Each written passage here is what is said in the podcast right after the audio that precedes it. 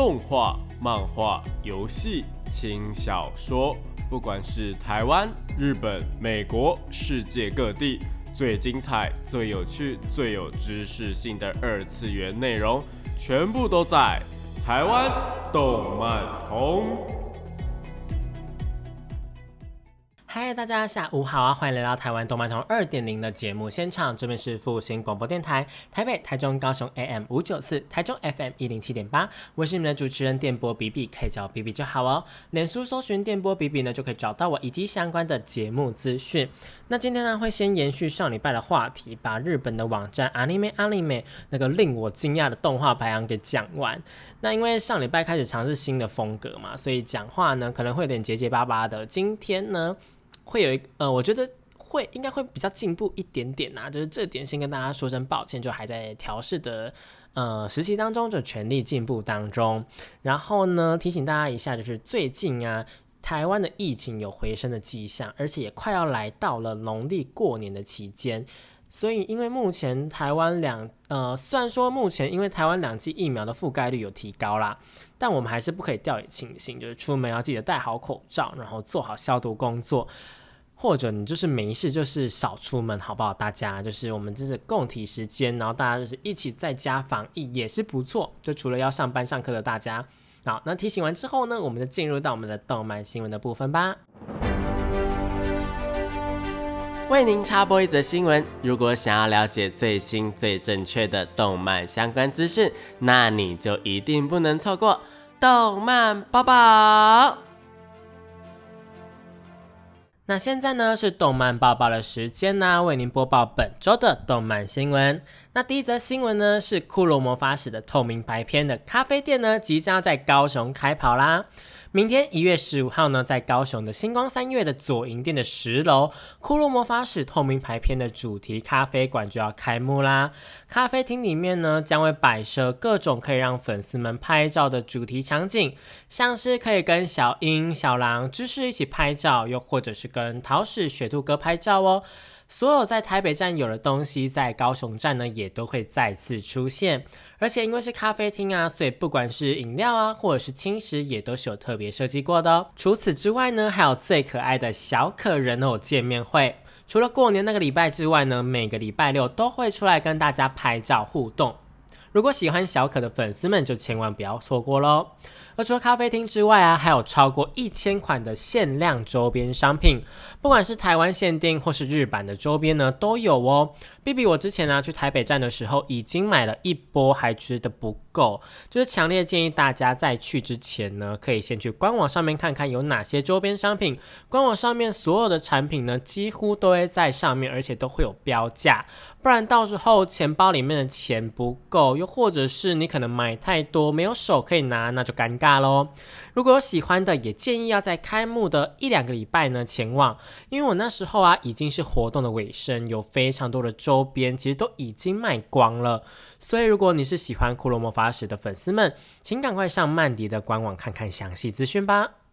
第二则新闻是《东京复仇者》变成日本法规选导片。动漫大国日本的民法在最近修正了与青少年相关的法规，日本的成年年龄呢将会从二十岁下调到十八岁。意思也就是说呢，十八岁以后，就算没有父母同意，也能够自由的办理像是信用卡贷款或者是一些呃选举投票等等大人才能够做的事情。以往日本会在二十岁的时候举办的成人式呢，恐怕也将会改为十八岁的时候举行。不过其实十八岁呢，只是变成了特定少年，还是会受到部分少年法的保护，而有些事情呢，就也因此会受到限制。像是有害健康的抽烟喝酒，或者是日本那边的公营赌博，像是呃赛马之类的，都是没有办法去做的。因此啊，成人式呢，可能还是会举办在二十岁就是了。毕竟二十岁呢，才算是日本一个真正的没有限制的大人呐。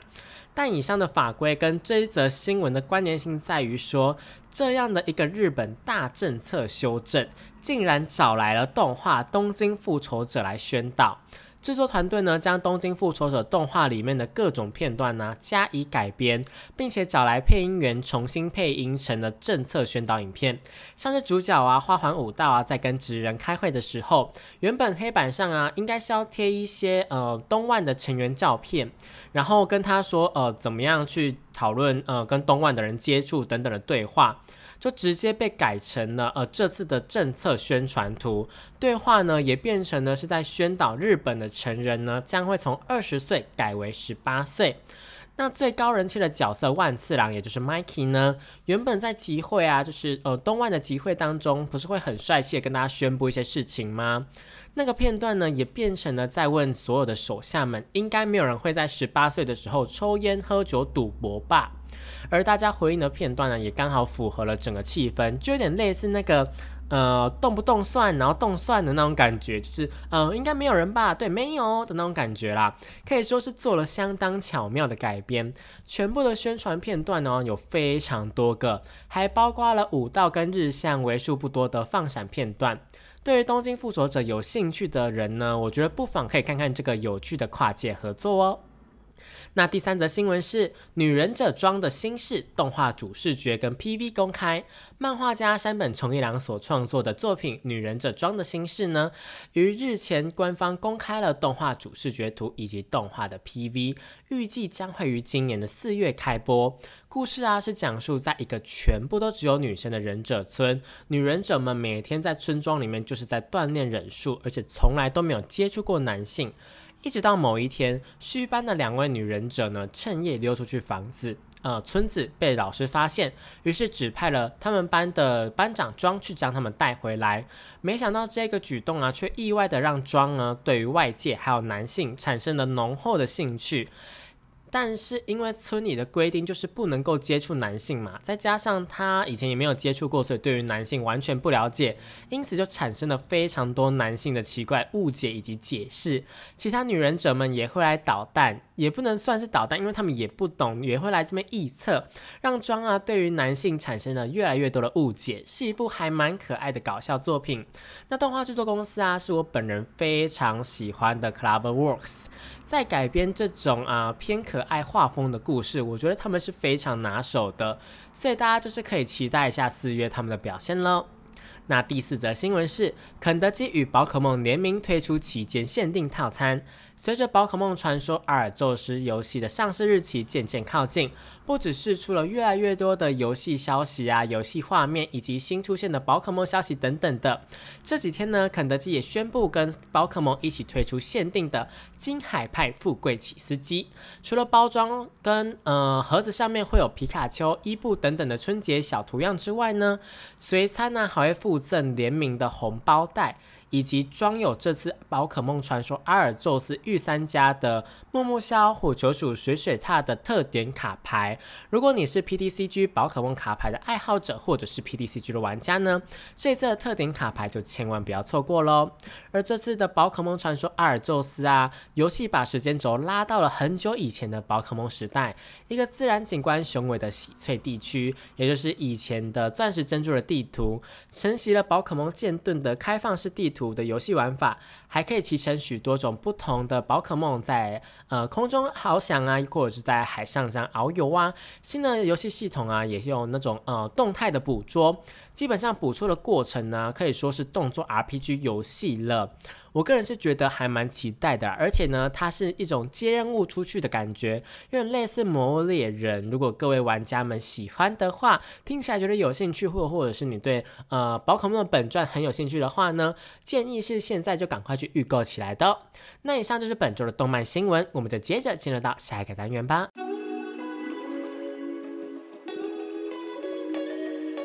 少年少女、热血感动、悬疑推理、恐怖血腥、寓教娱乐、恋爱放闪、BLGL，各式各样的动漫作品推荐，全部都在动漫推推。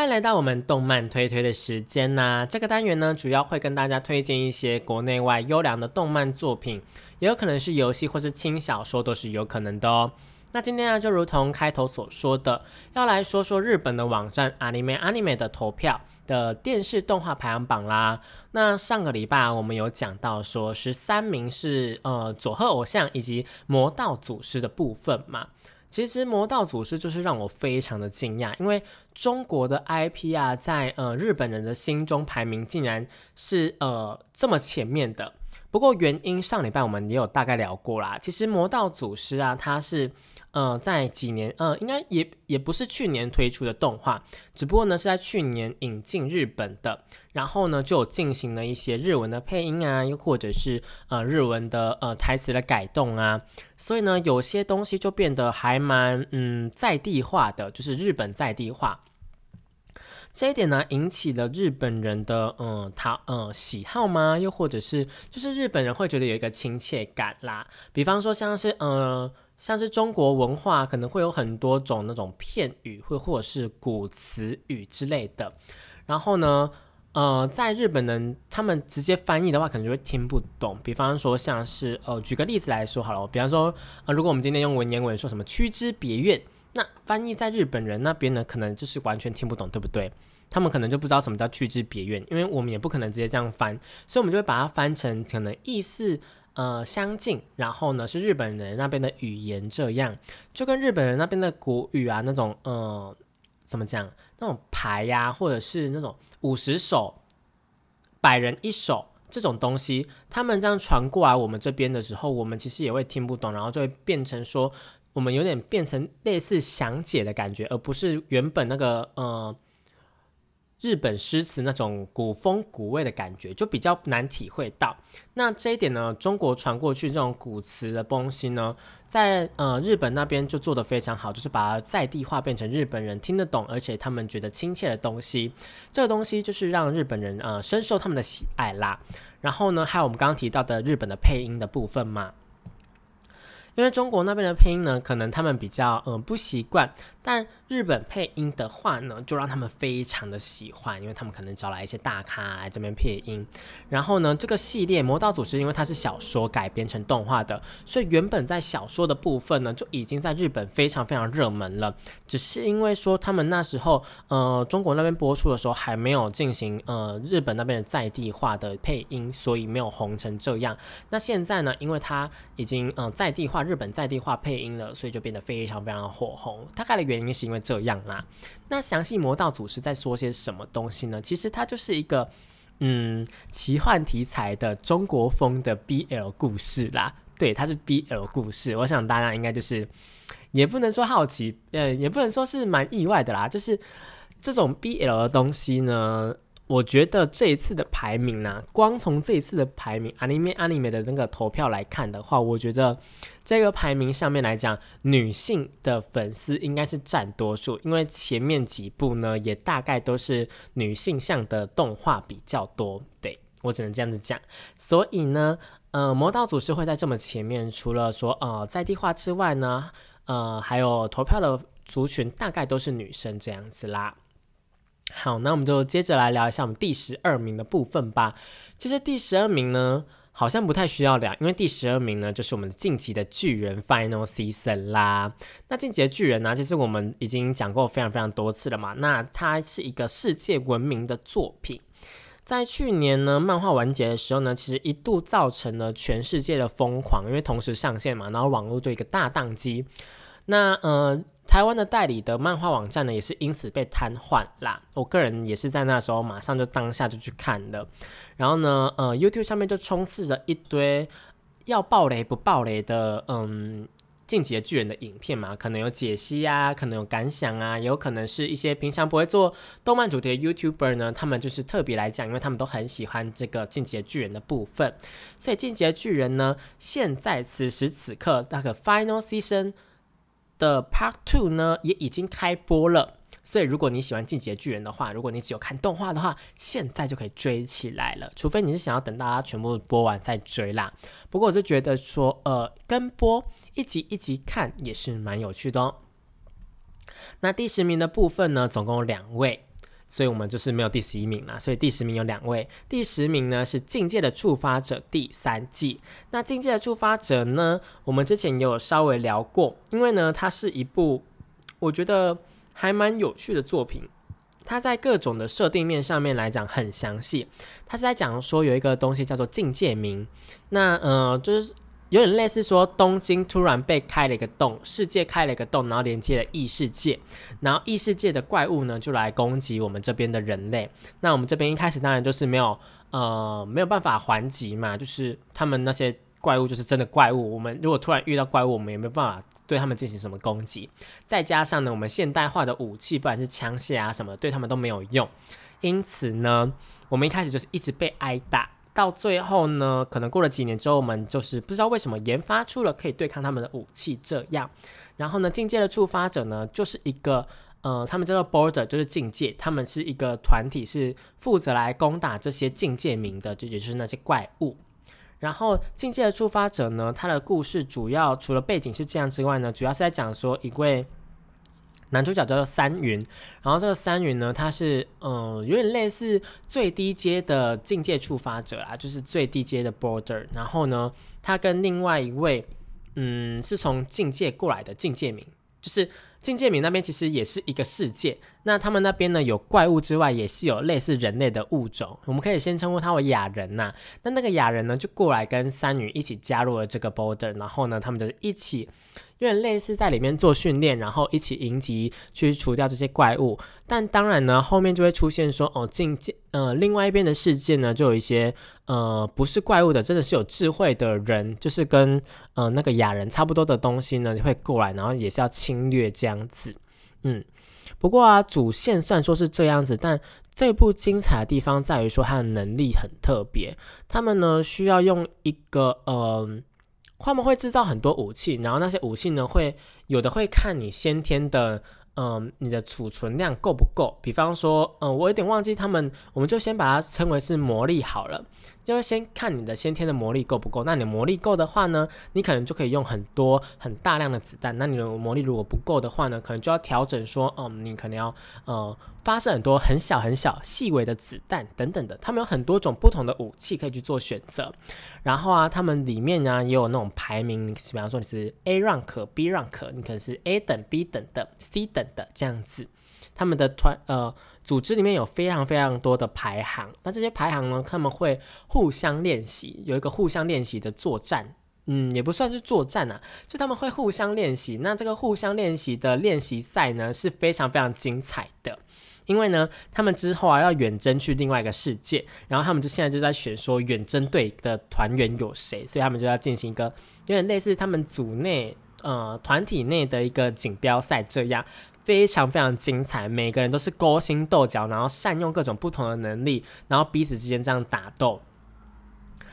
因为我自己本身就是非常喜欢那种少年漫画，然后呃，大家平常一起作战打坏人的人呢，突然他们需要。就是彼此对打，就比方说像是呃火影忍者好了，火影忍者他们是不是有什么中忍考试，就很类似那种感觉。大家平常都是呃分开来一起作战，但这时候呢，我们就有一个中忍考试呢，大家是要互相竞争，然后展现彼此的能力，有很多的角色，又或者是那个呃魔导少年，他不是有什么呃大魔导武道会什么之类的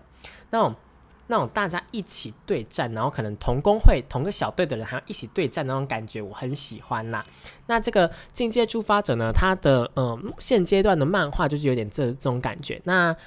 呃境界出发者动画第三季呢，也是在接近这里的部分，我觉得还蛮好看的，就推荐给大家。这是一个少年漫画的部分。那另外一个第十名呢，则是一个轻松取向的。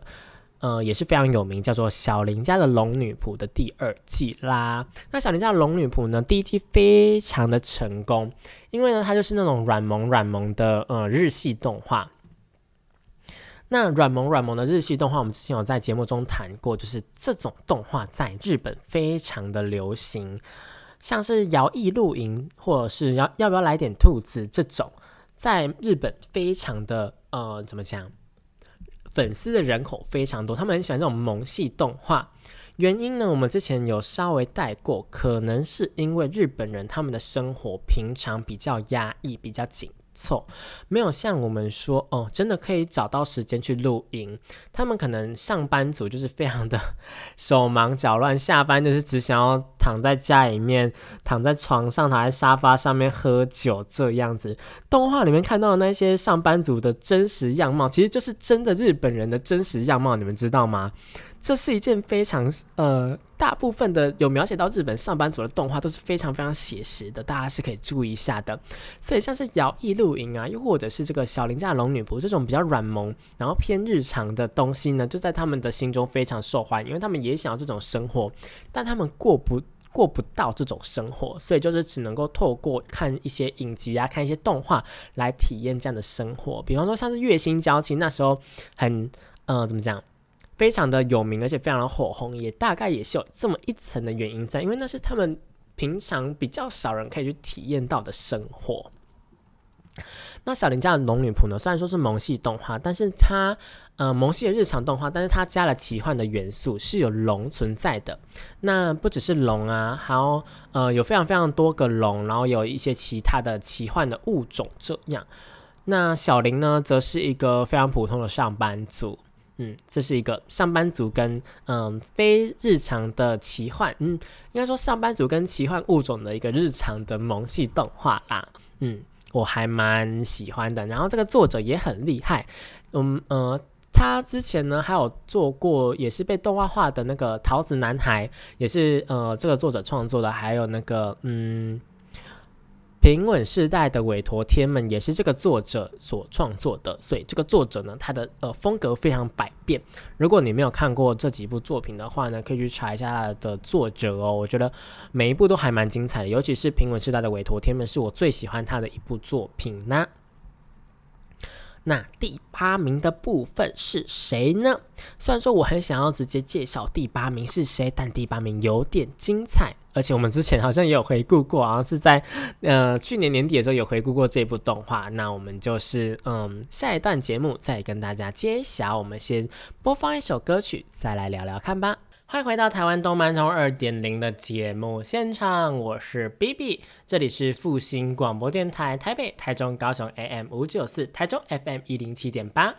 那嗯，我们就是回到我们动漫推推的时间了嘛。我们刚刚聊到了第八名会是谁呢？那刚刚那一首歌啊，其实就是这个第八名的歌。那呃，有听过的，又或者是是听直播的人，应该就知道说是什么作品了吧？没错，就是我们的 VV。那刚刚那首歌啊，是呃第八集的时候出现的，是由呃 VV 的另外一个人格 Diva 所演唱的歌曲。我个人还蛮喜欢 Diva 的这一首歌的原因呢，是因为。嗯，他是跟 Vivi 完全不同的人格。那这个人格呢，他比较开心一点点，就比较没有那么负面。他知道说要怎么样跟人去应对。其实我觉得当初设计出来的那个呃设计者呢，就是他们把他把 Vivi 做出来的人呢，跟他讲说 Vivi 要找到心这件事情，要用心去唱歌这件事情呢，其实他想要的应该就是 Diva 这种形象，只是不知道为什么变成了 Vivi 这样。那 Diva 这个啊，后来就被呃，Vivi 这个人格给封存起来了，也不能说是封存起来啦，就是其实这个两个人格呢，虽然说 Diva 的人格消失，我是蛮难过的啦，但这两个人格都是蛮讨喜的啦。只是 Diva 唱歌的感觉跟其他首歌 Vivi 原本唱歌的感觉就很明显的不太一样嘛。Diva 唱歌的话呢是偏比较元气、比较开朗，想要带给大家欢笑的感觉。那 Vivi 呢就是走一种用感情的路线。对我觉得这其实是一个还蛮矛盾的事情，就是 Vivi 他啊，虽然说在动画里面是比较不懂心的。就是不知道大家人类啊是怎么想的，机器人能不能有个心啊？AI 能不能有心这件事情是他很疑惑的，他最疑惑的一点。但是呢，他唱的歌却是比较偏偏向感情类的，比较偏向于自己要怎么样去呃找到使命类的呃感觉啦。我是这样子觉得。那这件事情呢，虽然说我知道大概是因为嗯，就是歌词要符合意境嘛，所以就算他还没有知道说。我们应该要怎么唱？呃，他还没有知道说心对 AI 来说有心这件事情是什么，但他还是必须要唱这首歌。而且呢，可能呃歌手也没有办法去怎么讲，去唱出没有心的感觉，太难了吧？我是一个歌手，然后你要我唱出没有感情的歌，这对我来说更是一个挑战吧。我自己是现在自己这样觉得啦。好啦 v i v i 呢 v i v i 的部分呢，我们在呃去年年底的时候有再回顾过一次，所以就这边就不多赘述。那如果没有听过的或是没有看过的呢？呃，我非常推荐大家去看，我们就简短的介介绍一下这一部作品呢。Vivi 呢是呃 w i Studio，也就是霸权社所制作的原创作品，总共有十二集，包呃再加一十二集再加一集总集篇。那这十二集的部分呢，是在讲说 AI。的嗯，AI 已经在正常的运行的时代，那第一台自律型的 AI，也就是我们的主角 Vivi 登场啦。那他的创作者呢，就跟他讲说，他生出来之后呢，就跟他讲说，嗯，你要呃学习什么用心啊，要要去跟大家说，哦，怎么知道用用感情去唱歌，有点类似这个意思。然后，嗯，对 AI 来说呢，其实使命这种东西呢，是他们必须要去达成的，所以呢。Vivi 呢就被赋予了必须要有心跟呃要用心去唱歌这两件事情。那这两件事情就是一直其实有一点困扰他，因为他真的不知道什么叫做用心去唱歌这样。但后来就是发生了一些事情，然后呃世界就毁灭了。对，世界就毁灭了。故事是从世界毁灭开始的啦。世界毁灭呢，然后回到 Vivi 的时代，然后 Vivi 要怎么样去拯救这个呃会毁灭的世界呢？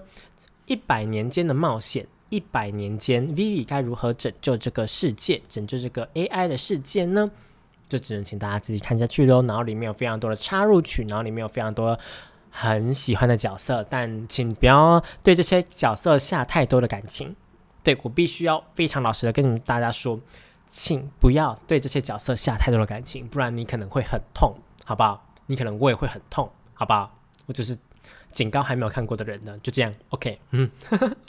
好，那另外一个第八名呢，是我们的五等份的花架的第二季啦。那五等份的花架呢，是在讲什么呢？这个我们好像在节目当中没有没有呃没有什么介绍过。五等份的花架这一部作品啊，是一个校园恋爱作品，然后它是属于后宫向的，只是这个后宫啊，并没有跨呃。后宫的部分还蛮特别的，因为后宫的五位女主角呢，全部都是姐妹，她们是五胞胎，所以才会变成说是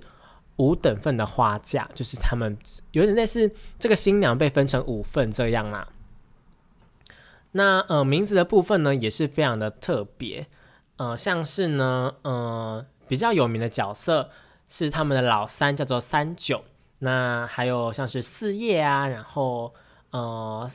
二奶，又或者是呃五月，就是有每每个嗯姐妹，大家都有一个名字在，然后都是有数字存在的，我觉得还蛮有趣的。然后男主角呢就是一个学霸，因为呢这五个女生呢五胞胎啊，他们的学习非常的差，所以呢呃这个学霸呢就必须要去打工当家教，然后去当他们的家教，然后来赚钱，才有办法读书这样子。就类似这种感觉啊，就是他们家境比较困困难一点点，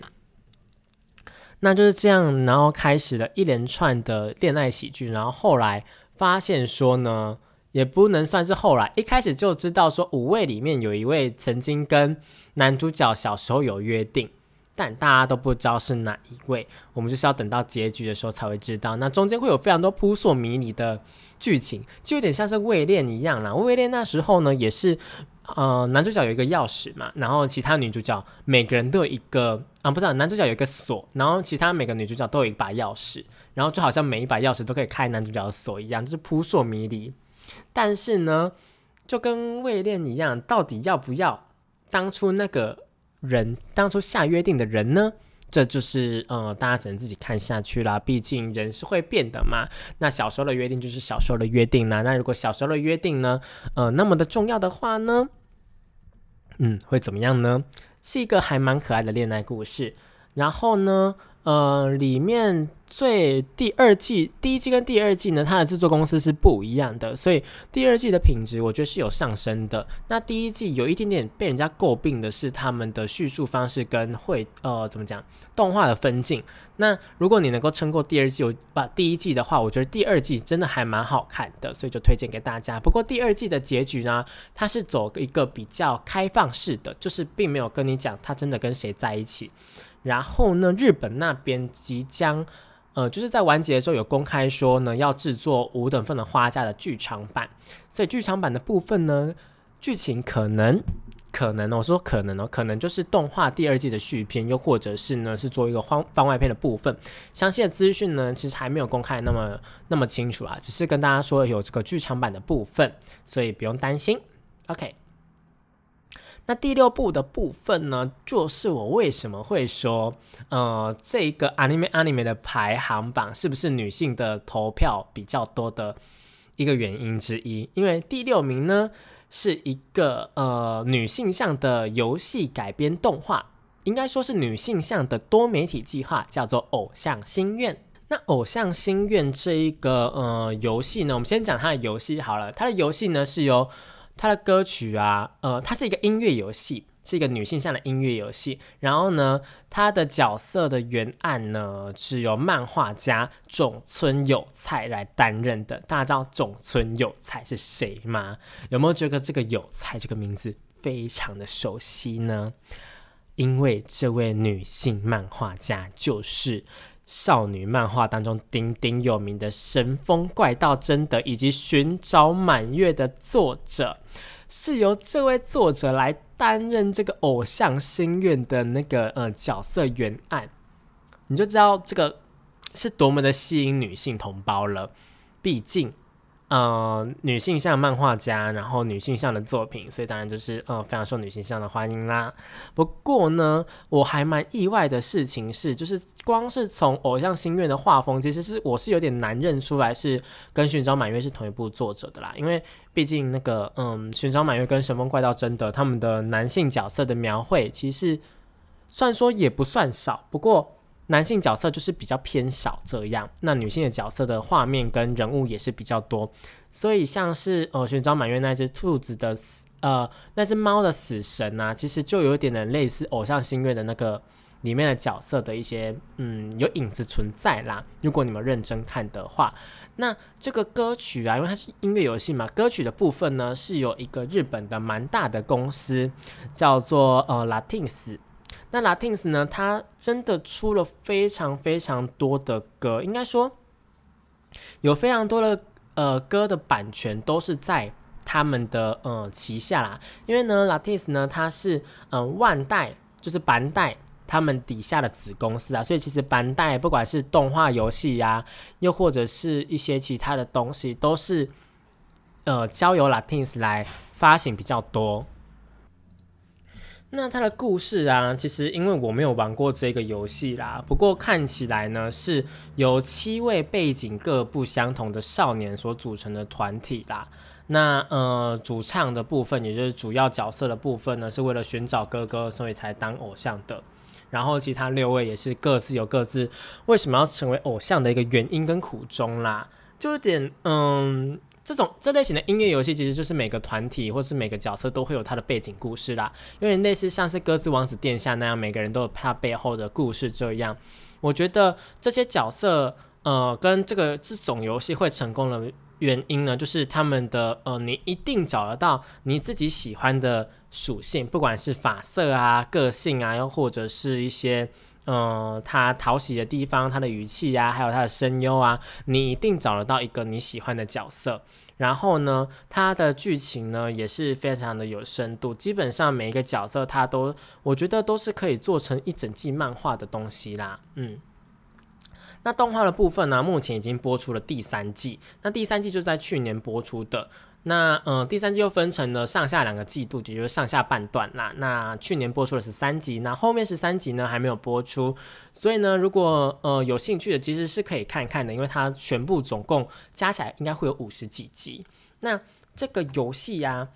在呃里面呢，我觉得还蛮特别的是，我看它的介绍是每个成员里面都会有一个数字的部分。然后呢，他说起始的三个团体，所以其实他是有非常多团体的。我觉得如果你是喜欢音乐游戏，又或者是你喜欢像是。呃，一些女性向的作品，像是 Sky A，又或者是催眠麦克风的话，这个偶像心愿其实也是可以看看的哦。不过，因为我自己本人对偶像心愿的了解没有到那么深，所以我就是就此打住。我们先不要乱讲话，以免得罪了呃偶像心愿的粉丝们。我只就是跟大家推荐一下这款游戏，感觉还蛮好玩的，然后动画也蛮好看的，因为它在第六名的部分，好不好？我们就接着进入到我们的第四名，因为第四名也有两个，所以第五名呢是从缺的。那第四名呢，是两部非常有名的少年漫画作品，但是呢，我真的是觉得，就是所有的呃，这个排行榜上面真的是没有什么。应该真的是女性比较多啊，因为这两部作品也是女性粉丝非常多。一部呢是《鬼灭》，那一部呢是我的英雄学院。那《鬼灭》会上榜的原因，当然是因为去年呢，就是呃十二月的时候开始正式播出了《鬼灭之刃》的油锅篇以及他们的《无限列车》的电视动画版嘛。所以呢，当然就是能够是在这个榜上的。只是我有点惊讶的是。好啦，可能是因为这个投票是十二月的时候才办的，不然如果是整年度的投票的话，我觉得《鬼灭之刃》应该是比较难上榜的，毕竟它是十二月初十二月五号才开播的，所以它只有短短二十五天的冲票时间，真是还蛮厉害的，就是可以直接这样上榜。那嗯，第二季的部分呢，有哪一些好看的地方？我们之前也讲过了，不过啊，嗯，我觉得。就是随着它的播出越来越多集啦，然后油锅边目前也是播到了第三还是第四集啊？对，差不多。那我自己看起来的感受是蛮好的，尤其是跟你讲，尤其是善意女装的时候弹奏那个乐器那个片段，我自己觉得我那个片段重播了好几次，我觉得还蛮可爱的这样。然后啊，其他的女装的样子也是很可爱。鬼灭之刃我真的是不用再多介绍啦，就是。也不需要跟大家讲有多好看，最近喜欢的人就喜欢呢。如果还没有看第二季的人呢，是可以继续先去看起来的。这样，那我们就先讲我的英雄学院好了，因为我的英雄学院已经来到了第五季。那第五季的部分呢，在那时候播出的时候，有稍微在漫画啊，有稍微在节目当中提过，就是呢来到了嗯 A 班跟 B 班的对决的部分。那 A 班跟 B 班对决完之后呢，就来到了实习的部分。然后呢，还有呃，在后半段呢，动画来到了那个嗯，就是敌人那边的故事。就是呢，第五季的部分，我觉得是后前半段非常有趣，那中间的话也是蛮有趣的，只是后面后面的部分呢是比较偏向于去讲敌人那边的故事，那边就有点稍显有点沉重啦。不过呢，因为我音已经播出到第五季了嘛，那死忠的粉丝们呢，当然就是继续追啊。那如果你不是死忠的粉丝，你想要追的话，我看一下总共有几集好不好？现在我音播到第五季的话，总共是有一百一十三集，外加上他们之前的电影版，总共有三集的样子。所以呢，如果想要追我音的人，想要追动画的话，真的是，好不好？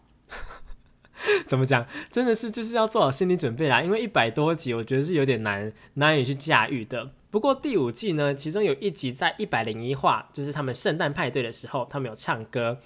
我觉得那一首圣诞歌曲还蛮蛮好听的。其实我音的插入曲总共有两首，两首我都觉得蛮好听的。另外一首呢是在第四季的时候，在文化季的时候，文化季的时候那个。耳郎想香啊，就是那个耳朵是耳垂是耳机的那一位女生呢，她唱了一首叫做《Hero Two》。那《Hero Two》这是一首英文歌，那非常的好听，是在文化季的时候演出的。那文化季呢，刚好又是在那个拯救完 A 莉之后，那百万嘛，大家也知道百万，如果呃粉丝的话，应该知道百万发生了什么事。那百万跟 A 莉呢，就是这样被拯救，被这首歌给拯救。我觉得那个画面是。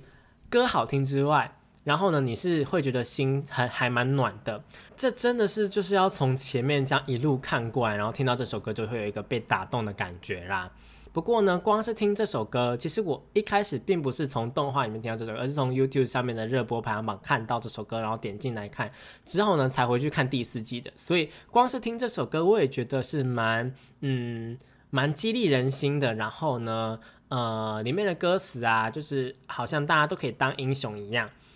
如果是陷入低潮的朋友们呢，我觉得听这首歌也是能够有满满的意会的。那我们就来播放这一首由尔郎所演唱的《Hero Two》吧。欢迎回到台湾动漫通二点零的节目现场，这边是复兴广播电台台北、台中、高雄 AM 五九四，台中 FM 一零七点八，我是你们的主持人电波 BB。那刚刚那一首歌呢，是我的英雄学院的插入曲《Hero Two》。那接着我们来到了第三名，第三名呢是《东京复仇者》。《东京复仇者》的部分呢，因为我们已经在节目当中介绍过非常非常多次，就是后期介绍非常多次，所以我们就是呃先暂时略过。那第二名呢，我也蛮意外的。第二名呢，是一个在其他榜上很难看到的。东西呃的动画叫做《阴晴不定的体操哥哥》。那这个呢，呃，其实我没有在节目当中介绍过啊，因为我自己也还蛮喜欢这一部。只不过我当初以为这一部是冷门的，没想到它会冲上第二名。这一部《阴晴不定的体操哥哥》呢，是在说一个儿童台的哥哥，